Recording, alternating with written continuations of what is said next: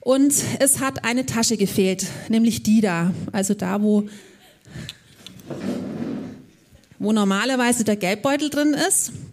Die andere war auf dem Beifahrersitz einfach liegen gelassen worden. Also die hat er nicht mitgenommen. Und als ich realisiert habe, dass der Geldbeutel nicht weg ist mit außergewöhnlich viel Bargeld, ich hatte 400 Euro drin, den ganzen äh, Papieren und so, da war so eine Freude in mir drin. Ich habe mich so unglaublich gefreut, dass ich meine, es wäre ja das, die, der gleiche Aufwand für den Einbrecher gewesen, einfach beide Taschen mitzunehmen. Und er hat aber meine Tasche stehen lassen, da, die wichtige. Und äh, ich bin dann in die Arbeit gefahren, habe das jemandem erzählt und es muss so komisch gewesen sein für den, weil ich habe gesagt, du, bei mir ist heute eingebrochen worden.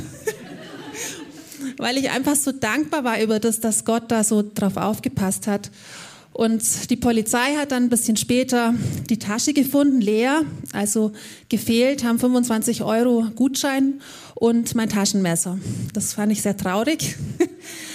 Aber die hat dann ein paar Wochen später nochmal angerufen und hat gesagt, sie können ihr Taschenmesser abholen, da steht sogar noch ihr Name drauf. Also sie haben den gefunden, den, äh, haben den überführt.